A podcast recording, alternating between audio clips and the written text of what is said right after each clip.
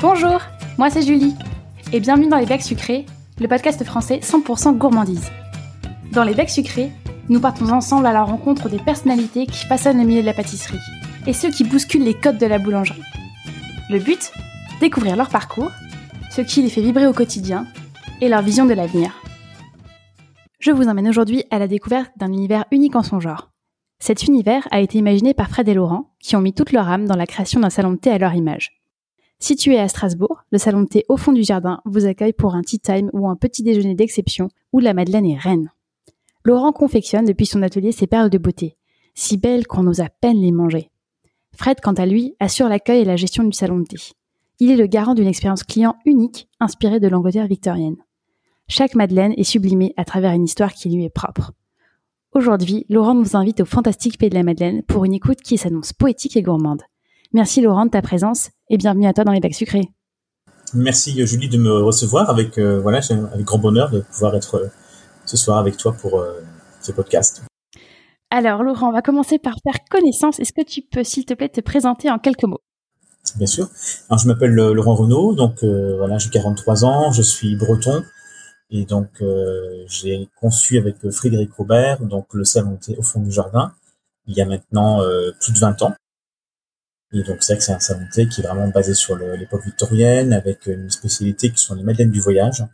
Et c'est vraiment une spécialité qu'on a imaginée avec Fred euh, autour de voilà de l'esprit britannique où le temps euh, le temps est suspendu. On a plein de de créations que l'on aime faire partager auprès de tous nos clients depuis toutes ces années.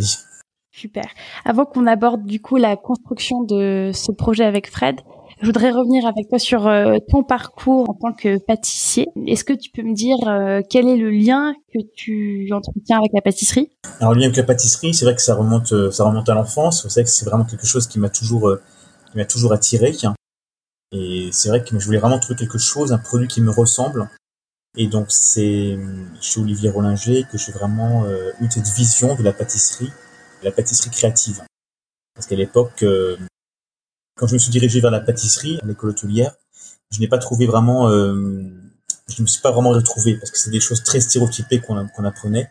Et puis il y a maintenant plus de 30 ans, c'était la pâtisserie n'était pas très en vogue, donc c'était de façon très euh, très classique et presque ennuyeuse. Et donc c'est vraiment après que j'ai su, euh, j'ai compris qu'on pouvait développer tout un univers autour de la pâtisserie avec son propre euh, petit gâteau. Et moi, c'est en l'occurrence c'est la madeleine. Donc c'est vraiment sur le tard que j'ai vraiment eu envie de développer mon propre univers. Et euh, à quel âge du coup est-ce que cette envie est née chez toi? Alors ça a commencé vraiment à l'âge de 18 ans, 18 ans, 19 ans, à l'époque où j'étais chez Olivier Rollinger. Je suis resté deux ans.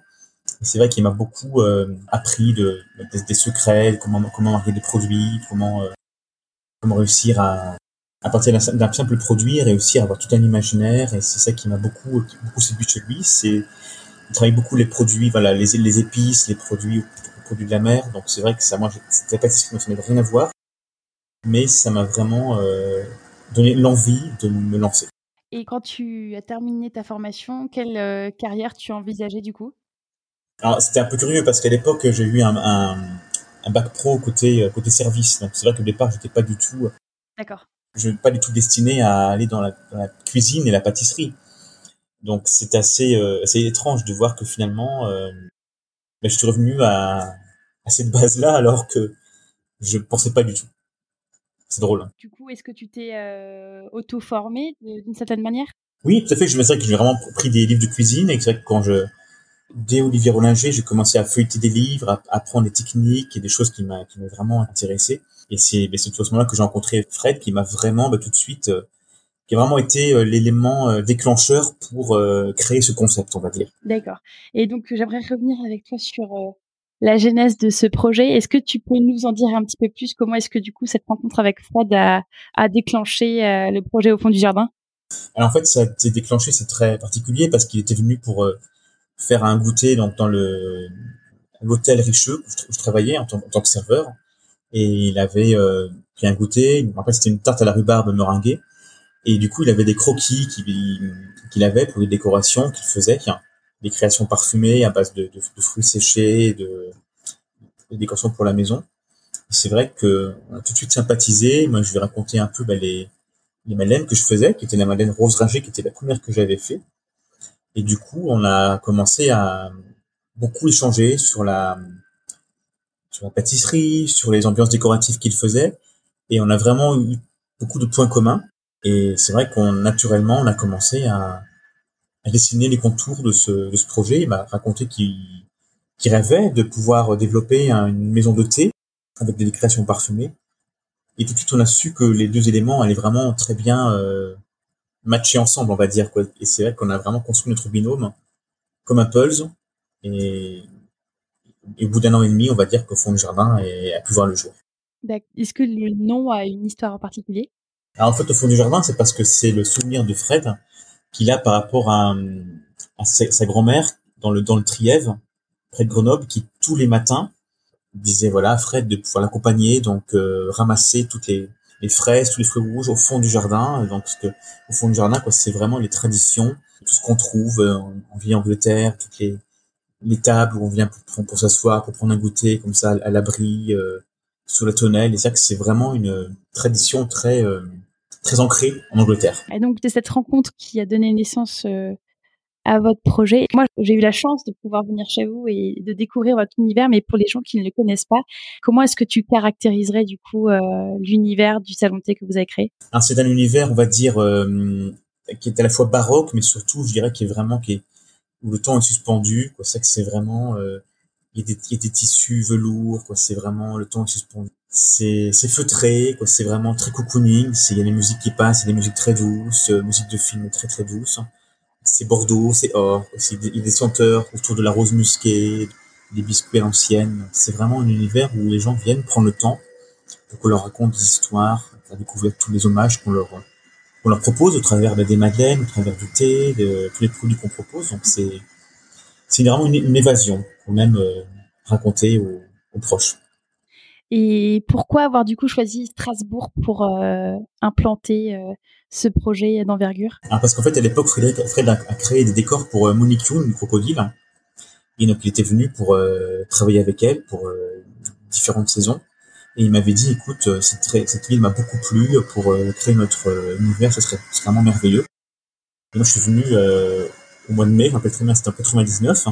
Et j'avais adoré cette euh, région. J'ai eu un coup de foudre aussi immédiat et je me suis dit, euh, mm-hmm. voilà, c'est tout à fait la région qui qu'il nous faut parce que c'est vraiment une culture, je trouve, en Alsace, de prendre le temps, une culture de à la fois germanique mais à la fois anglaise pour pouvoir euh, se retrouver pour un moment. Euh, ça, ça, correspond vraiment à, à la région qu'on voulait. C'est sûr que dans le sud, ça n'aurait pas du tout été un, un concept qui, enfin, qui nous aurait plu. Et quel accueil vous, vous ont réservé les Strasbourgeois alors au début c'était un peu compliqué parce que c'est vrai que c'était un peu euh, parce que c'est vrai que les Strasbourgeois c'est vrai que c'est comme les Alsaciens c'est vrai que c'est c'est à l'inverse du sud en fait où là le sud tout le monde les accueille les bras ouverts mais en fait on n'a pas vraiment on a du mal à se faire des amis.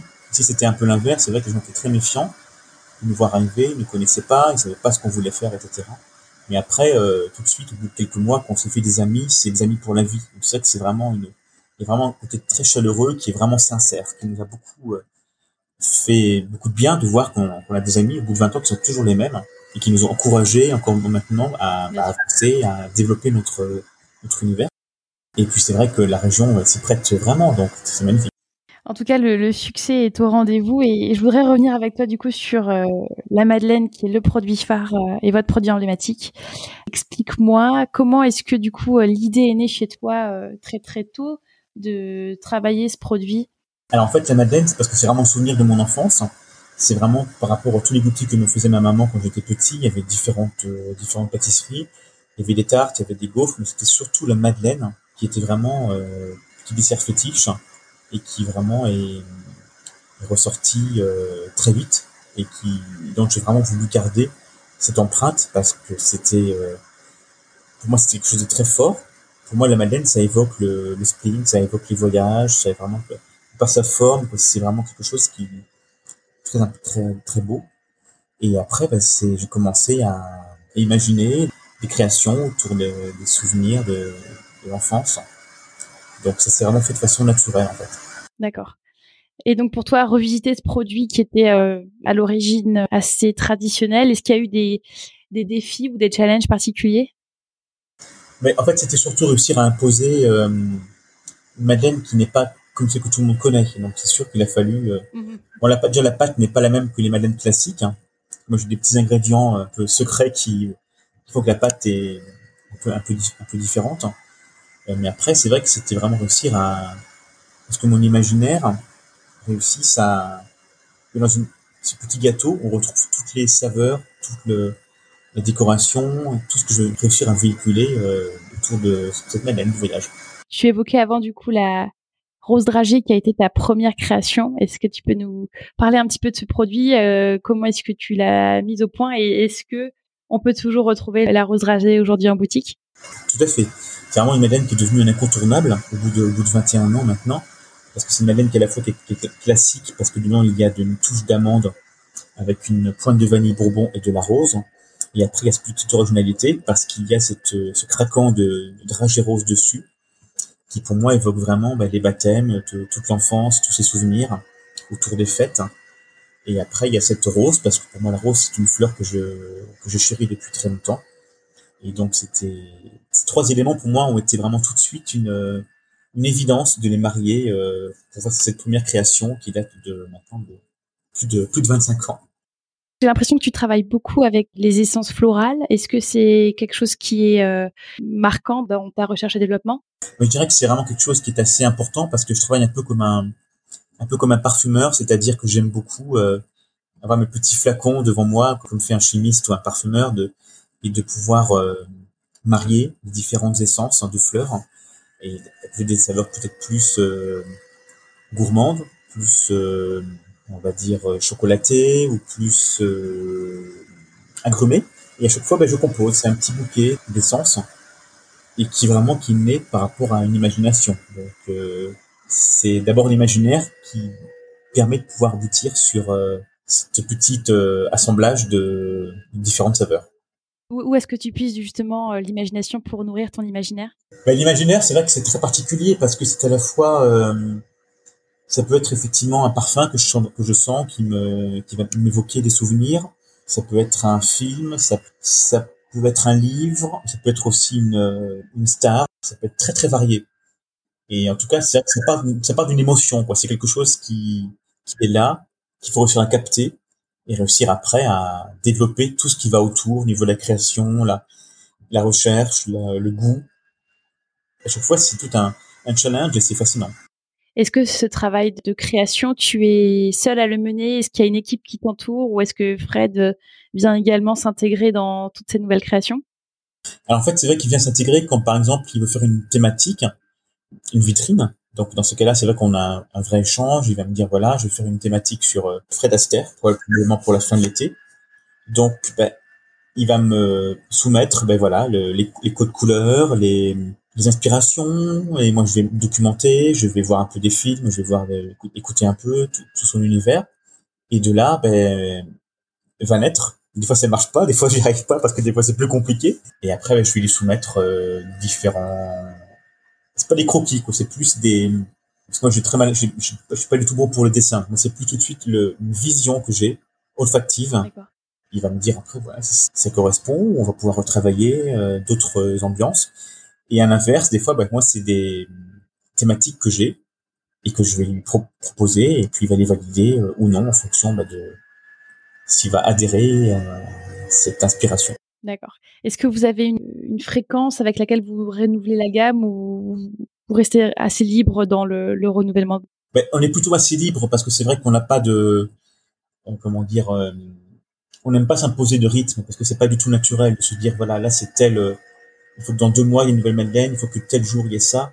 C'est pas ça, ça marche pas comme ça. Donc euh, après il y a quand même des, exceptions parce que par exemple pour Noël on sait que pour Noël on doit avoir une nouvelle thématique hein, parce que les gens attendent. Bien sûr. Comme pour la Saint-Valentin, donc on a on a dit quand même des calendriers euh, au niveau des fêtes qu'on doit respecter pour les nouvelles créations qui sont souvent éphémères. Mais autrement le reste de l'année on se laisse vraiment euh, ben, guider par nos propres euh, errances parce que ça c'est pour moi c'est un peu des errances parce que c'est des moments de la création, c'est un peu des moments de, de on se retrouve euh, avec un spleen, donc c'est un peu des, des voyages qu'on fait, et c'est des moments un peu tristes hein, la création. C'est pas des moments joyeux, et on se laisse porter par voilà des des recherches, et c'est des moments euh, très particuliers. Je, suis curieuse de savoir qu'est-ce qui, qu'est-ce que tu trouves ou qu'est-ce que tu considères triste dans ce moment de création? C'est une très bonne question parce que c'est ce que je m'ai posé.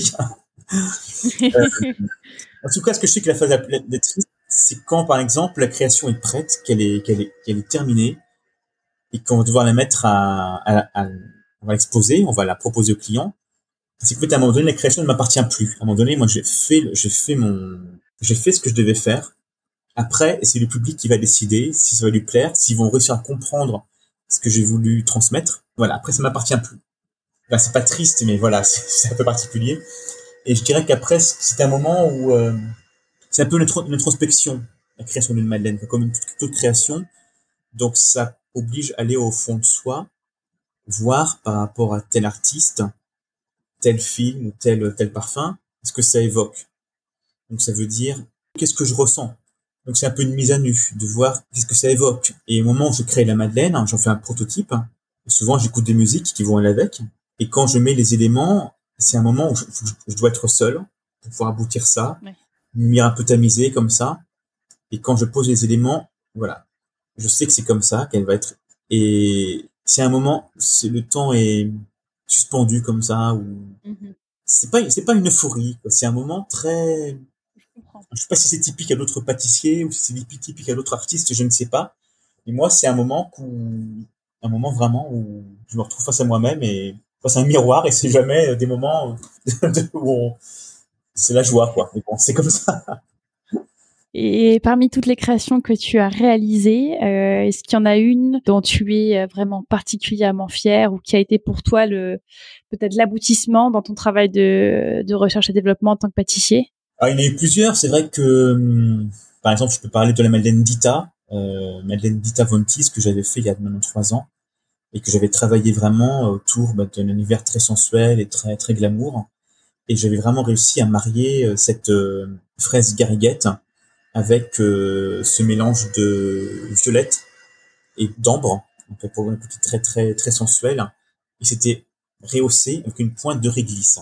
Et ça c'était assez audacieux parce que la réglisse était posée dessus comme des tout petits morceaux coupés vraiment très très très fins un tout petit ciseau et ça évoquait le côté dentelle, le côté lingerie, le côté et voilà, c'était vraiment quelque chose de très euh, particulier, à la fois très floral, très gourmand, fruité. C'était une madeleine que j'ai beaucoup aimé réaliser.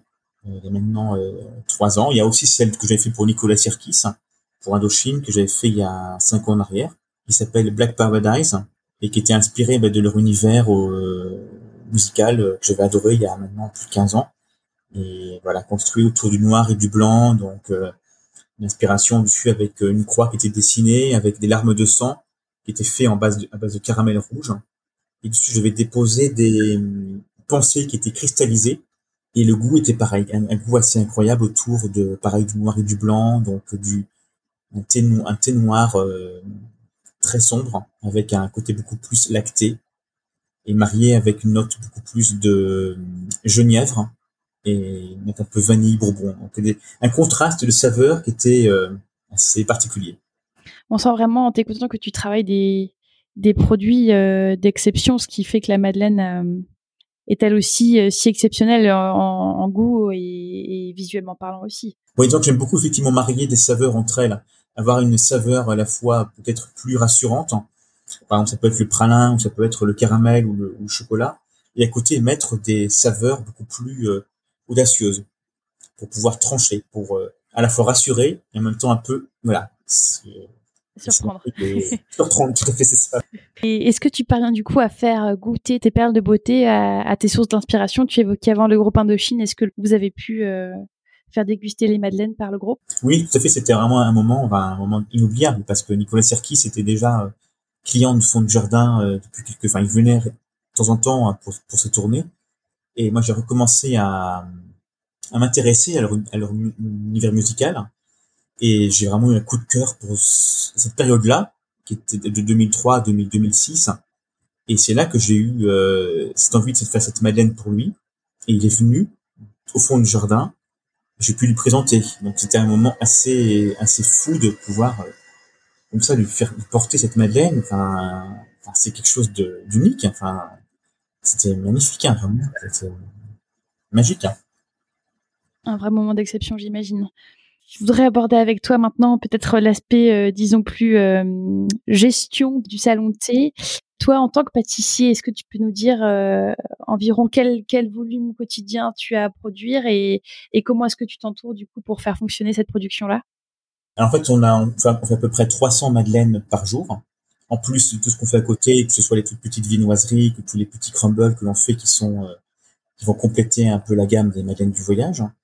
Et en fait, on travaille vraiment bah, la boutique ouverte du mercredi jusqu'au dimanche. Et avec mon équipe qui est exclusivement féminine, on travaille vraiment euh, un peu comme un binôme, c'est-à-dire que moi, tous les débuts de semaine, je fais un planning des créations des madeleines. On va définir ensemble, voilà, les, pour qu'il y ait différentes saveurs, des, des agrumés, des chocolatés, des, des choses peut-être plus simples, des choses peut-être plus complexes, pour que tout le monde puisse s'y retrouver. Et après, tous les matins, moi, je vais réaliser les, les pâtes à madeleine et après, c'est mon équipe qui va, une partie qui va les mouler, une partie qui va les décorer. Et elles ont vraiment une, on va dire un peu comme un cahier de charge, elles ont, elles ont toutes les décorations et elles vont appliquer euh, les décorations sur les madeleines. C'est-à-dire qu'elles sont vraiment, mon équipe, c'est un peu les petites mains d'or du fond du jardin. C'est vrai qu'on travaille vraiment, elles sont très complémentaires depuis toutes ces années et c'est vrai que c'est une équipe qui, qui nous suit et qui, voilà, qui est très importante pour nous. Tu évoquais donc 300 euh, madeleines qui sortent chaque jour. C'est combien de types de madeleines différentes que tu produis chaque jour du coup? C'est environ 18 euh, variétés. 18, 18 variétés fois à peu près, on va dire, euh, une petite vingtaine de chaque, chaque variété. D'accord. Et à côté de ça, donc vous avez l'offre de brunch qui vient donc complémenter l'activité de la boutique. Comment est-ce que vous faites pour gérer ça au quotidien? Et comment est-ce que aussi la situation actuelle de ces deux dernières années avec le Covid ont peut-être euh, chamboulé un petit peu votre organisation? Ah, Effectivement, ça a beaucoup chamboulé et là c'est un point important que tu que tu soulèves parce que c'est vrai que quand il y a eu le Covid, c'est vrai qu'on a tout de suite euh, voulu euh, rebondir par rapport à la boutique en ligne parce que c'est qu'il y a vraiment une, demande qui a été vraiment très très croissante assez assez rapidement. Donc on a vraiment développé hein, la boutique en ligne, on a vraiment fait entièrement un nouveau site hein, depuis maintenant quelques mois et on s'est rendu compte que c'était un peu notre seul atout, cette boutique et la boutique en ligne. Donc on a commencé à imaginer euh, depuis maintenant plus de six mois des nouvelles créations, je veux dire, euh, qui sont euh, annexes, c'est-à-dire que j'ai fait des, des bûches pâtissières pour Noël. Après j'ai fait des galettes des rois, j'ai fait des mini cakes, j'ai fait plein de pâtisseries en fonction des fruits de saison, en fonction des événements. Et on s'est rendu compte qu'il y avait une réelle demande par rapport à ça. Et comme on a vu une incertitude par rapport au salon de thé et par rapport au brunch, on a vraiment voulu décliner tous ces produits en transformant l'espace salon de thé derrière avec des tables qui accueillent des verrines dans lesquelles il y a bah, des petits shortbread, des scones, des cakes, des tartelettes, enfin plein de sujets que je crée en plus. Et il y a vraiment eu un, un, engouement autour de ces produits depuis maintenant quelques mois. Et ça a été un peu compliqué de maintenant de dire que on va garder pendant quelques mois ce concept qu'on a développé parce que c'est vrai que ça, ça nous a plu. On a eu des très bons retours dessus. Et donc, ça veut dire que pour l'instant, on a un peu mis en suspens la partie salon et la partie brunch. Parce qu'en plus, on pouvait pas recevoir autant de personnes que d'habitude. Donc, actuellement, c'est un peu, voilà, c'est un peu face à un choix qu'on va devoir, faire peut-être début 2022. À savoir si on reprend l'activité salon ou pas. Mais on pourra pas être sur, euh, sur toutes les activités. Donc ça veut dire que si on reprend la partie salon thé, ben on devra malheureusement arrêter ces parties euh, annexes, on va dire tout ce qui est autour. Et, dans l'autre sens, pareil, on ne pourra pas reprendre le salon tant qu'on a ces produits annexes. Donc on nous demande tous les jours, mais on peut pas être partout. Donc c'est vrai que c'est c'est un choix, c'est compliqué comme situation parce qu'on pourrait le faire, mais par rapport à l'équipe qui est en place, par rapport à tout ce qu'on a fait comme changement. Euh, aussi bien physique qu'au niveau euh, de l'organisation, on peut pas revenir en arrière de façon aussi aussi rapide. Donc là, on donne quelques mois, puis on verra comment la situation évolue. Et face justement au, succès que connaît euh, le salon de depuis euh, depuis son ouverture, est-ce que vous avez la volonté de maintenir une activité avec une une équipe restreinte et donc de s'éviter donc la, multiplication d'activités comme tu l'évoquais à l'instant. Est-ce que pour toi c'est important de finalement euh, rester petit et, garder euh, l'activité euh, avec l'ampleur actuelle qu'elle connaît? Bah Oui, parce que c'est vrai qu'on on, oublie des fois de pouvoir nous agrandir pour pouvoir avoir plus de, de place pour le salon plus de produits, de voilà. Mais c'est vrai que si on a déjà tenté cette expérience il y a quelques années, ça ne nous a pas forcément porté chance. Et je dirais que c'est par rapport au concept que l'on a, où on prône vraiment le, côté artisanal et le côté euh, de prendre le temps de faire les choses avec voilà, un savoir-faire, ben, je dirais qu'on on ne veut pas se diriger vers une, un agrandissement euh, démesuré. Donc, euh, on préfère dire aux gens, écoutez, voilà, aujourd'hui on propose 300 magazines. Quand il n'y en a plus, ben voilà, c'est des quantités, c'est limité, euh, plutôt que de faire un, volume euh, énorme et au bout du compte euh, où la qualité pourrait se perdre. Donc c'est un choix qu'on a fait volontairement. C'est nos valeurs de pouvoir vraiment défendre le côté artisanal, le côté précieux. C'est important, je trouve. Très bien. Donc, euh, ce sont des, ouais, des facteurs de réussite importants. Est-ce que toi, tu verrais dans le dans votre euh, aventure entrepreneuriale euh, d'autres facteurs de réussite qui ont vraiment été déterminants? Ben, Je dirais que c'est vraiment la, la passion. Ouais, c'est que c'est vraiment la passion qui qu'on a voulu transmettre et que ça qui ne s'est jamais, qui n'a jamais changé depuis 20 ans. Pouvoir raconter des histoires, de pouvoir faire voyager nos, nos, fidèles. On peut pas tricher avec ça, dans le sens où Bien sûr il faut toujours raconter la même poésie, la même détermination. Et ça, c'est quelque chose de primordial. Puis je dirais que c'est un infini. Je veux dire que plus on fait, plus on développe ça, et plus on, les gens sont sensibles à ça. Et je pense qu'après, une des clés également de réussite, c'est le bouche à oreille. Hein. Je pense que on peut avoir des publicités, faire des parutions dans des, plein de choses. Je pense que c'est très bien, mais à un moment donné, je pense que c'est le client qui vient, qui en parle autour de lui. Et au tout début, on n'avait pas forcément des budgets pour euh, voilà, paraître dans différents magazines, etc. Et on s'est rendu compte que qu'il faut du temps pour que les gens puissent parler de nous, mais au, bout du compte, c'est c'est le client qui qui est le meilleur, on va dire, vecteur de voilà, de pouvoir parler d'une maison. Revenant sur les côtés peut-être euh, plus, euh, on va dire, négatifs de votre aventure, est-ce que tu peux évoquer euh, éventuellement une ou deux difficultés qui ont un peu marqué l'histoire d'au fond du jardin et qui sont peut-être du coup des informations importantes à communiquer à, à, à notre communauté de Bec Sucré qui se lance éventuellement dans un projet de salon de thé? Alors je dirais qu'il y a eu quand même pas mal de, voilà, comme quand on veut se lancer dans une entreprise comme ça, c'est vrai qu'il y a pas mal de difficultés. La première, je dirais que c'est vraiment de toutes les démarches qu'il faut faire pour pouvoir euh, s'implanter au niveau des organismes, tout ce qu'il faut prouver comme papier, inscriptions qui sont un peu laborieuses au départ, qui peuvent être un peu euh, décourageantes, mais après c'est un cap à passer. Je veux dire que c'est sur quelques semaines, quand tout est en place, quand tout est inscrit, voilà, on se dit c'est bon, cette phase-là elle est passée, c'est déjà c'est déjà très important. Et puis après, je dirais c'est l'aspect de pouvoir euh, imposer son style, imposer sa, sa façon de faire. Et il faut, il faut vraiment pas lâcher. Il faut vraiment euh, se dire, non, c'est ce que je veux faire. Je sais que ce sont mes valeurs. C'est, je suis fait pour ça. D'y aller à fond.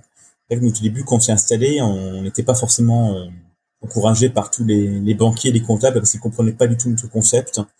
Et on a réussi à, prouver que ça pouvait fonctionner et que c'était à l'envers des tendances, mais c'était notre notre univers et que, à force de persévérance, ça finit toujours par payer. Oh, c'est peut-être le plus beau des conseils que, que tu nous donnes ici de, de croire en soi et, et de croire en son identité. Oui, et de, et de, pas douter, que je pense qu'il faut vraiment se dire que, si on est fait pour ça, il faut aller jusqu'au bout. Et des moments où euh, on est découragé, des moments où on se dit mais on va pas y arriver, on, tout, ce qu'il faut faire, c'est du travail avant, pendant, après. C'est un travail de, de, de titan, ça, faut, faut, faut pas se mentir. Mais à bout du compte, c'est merveilleux de pouvoir se dire j'ai créé ma boîte, j'ai créé mon univers. Enfin, c'est ça, ça vaut tout l'or du monde de pouvoir voilà se dire c'est moi qui l'ai fait. Enfin, c'est vraiment j'ai créé mon univers. C'est juste magique. Et quand tu te prends à rêver au, développement ou à la suite euh, de votre aventure entrepreneuriale avec Fred, qu'est-ce que tu imagines pour, euh, pour votre entreprise dans les 5 à 10 ans à venir? En fait, je sais pas si vraiment il y aura, il y aura beaucoup de changements parce que ça nous, ça nous convient comme ça maintenant, de pouvoir tout le temps euh, apprendre. Et c'est vrai que pour moi, depuis maintenant un ou deux ans, je me suis beaucoup euh, réintéressé à la pâtisserie, à réapprendre des bases pour, ben voilà, par exemple, pour faire des galettes des rois, comment les techniques. Et j'aime de plus en plus prendre des recettes, me les approprier, avec dedans mettre tout mon univers euh, artistique et que, que j'aime. Et voilà, quoi, c'est apprendre les techniques, parce que je pense qu'au bout de 20 ans, il y a toujours des choses qu'on peut s'améliorer, toujours des choses qu'on peut approfondir se dire qu'on connaît tout et qu'on sait tout faire, c'est faux. Il y a toujours des choses à améliorer et ça c'est c'est passionnant de se remettre en question, de se dire voilà, qu'est-ce que, quelles sont les nouvelles techniques, qu'est-ce qu'il y a comme produit qui est proposé maintenant pour la pâtisserie, c'est merveilleux quoi. C'est fabuleux en tout cas de, de se remettre en question de la sorte parce que tout le monde ne le fait pas. Et euh, en tout cas, on est très très heureux de bientôt découvrir toute l'amplitude de, ces nouvelles compétences que tu vas mettre en œuvre euh, dans ta gamme de pâtisserie. Et à ce sujet, je, voulais savoir, est-ce que tu peux parler avec nous de vos nouveautés qui s'annoncent? Est-ce qu'il y a des madeleines euh, ou des produits d'accompagnement que tu recommandes et qui seront du coup à découvrir sur votre boutique en ligne très prochainement? En fait, on va vraiment créer une boîte de madeleine pour l'été qui va s'appeler Summer Days avec des saveurs dedans très florales, très fruitées, donc très très fraîches. Il y aura quatre madeleines différentes. Il y aura d'abord la citron pavot pour un côté très acidulé avec un citron zesté qui va être très frais. Après, il y aura la madeleine euh, Nigella, qui est une base de fraises guéringuettes avec une, euh, du coquelicot et touche de verveine. Donc ça va être un très bon accompagnement pour, euh, pour l'été. Ensuite, il va y avoir la madeleine Charleston, qui est une nouveauté également avec une base de goyave, avec de l'abricot et une pointe de rose, donc un côté beaucoup plus exotique. Et enfin, la madeleine qui s'appelle Lily Rose, qui est une toute nouvelle création que j'ai créée il y a une petite semaine, que je vais depuis longtemps en tête. Et là, c'est pareil, c'est un accord euh, floral avec autour de la lavande, avec une rose qui va être un petit peu, un petit peu loukoumée. Et ça va être adouci avec une pointe de vanille bourbon. Quatre saveurs qui vont être euh, à la fois florales, plutôt euh, gourmandes. Super. Est-ce que tu peux nous rappeler, s'il te plaît, le site internet pour se procurer vos petites perles de beauté? Tout à fait. Donc, c'est le site au fond du jardin.fr pour euh, toutes les saveurs pour l'été, tout le mélange de, de thé, les confitures, les gelées de, de fleurs, enfin plein de, de belles surprises. Merci beaucoup Laurent de nous avoir accordé un, petit peu de temps et de nous avoir fait découvrir euh, votre univers. Et, j'invite vraiment tout le monde euh, à faire un petit détour du côté de la boutique en ligne ou bien même à Strasbourg parce que la visite en magasin et en boutique est vraiment une expérience à part entière. Vraiment un très très grand merci à toi et à Fred pour, euh, pour ces créations et, votre partage. Et j'espère à très très bientôt. merci beaucoup de m'avoir euh, invité. J'étais ravi de passer ce moment avec toi et pour tous les auditeurs. Et voilà, c'est toujours un bonheur de pouvoir partager notre univers. Donc euh, merci de nous avoir contactés et voilà, ça me fait très plaisir. Merci Laurent, à très très vite. Merci beaucoup Julie, bonne soirée. J'espère que cet épisode t'a plu. N'hésite pas à nous laisser un commentaire sur ton application de podcast préférée et à en parler autour de toi. Tu peux aussi nous suivre sur les réseaux sociaux et partager l'actualité de nos comptes Instagram ou Facebook à Québec Sucré Podcast.